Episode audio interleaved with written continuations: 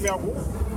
Estamos aqui com o Wilson Fittipaldi, uma lenda do automobilismo brasileiro. Wilson, algumas perguntas rápidas. Primeiro, só se você pode atualizar para a gente o problema, o que, que aconteceu no carro do Emerson que fez ele parar. Ok. Uh, quebrou o câmbio, quebrou a terceira e a quarta marcha, estão trocando agora, vai sair de novo e vamos ver o que acontece. Com certeza, o câmbio não quebra mais. Vamos ver como é que vai. Tomara que ele possa voltar para o público todo poder acompanhar ele correndo. E a segunda pergunta é a seguinte, Wilson. Vendo o Emerson voltar a correr, vocês juntos fizeram aquela empreitada na Porsche juntos também, correndo em dupla. Não dá uma, uma vontade de pegar um volante também e correr um carro, guiar um carro desse? Com certeza, né? Com certeza. É... Vontade dá, mas você vai chegando num ponto que é complicado, né? Seria uma honra. Obrigado, Wilson. Muito obrigado.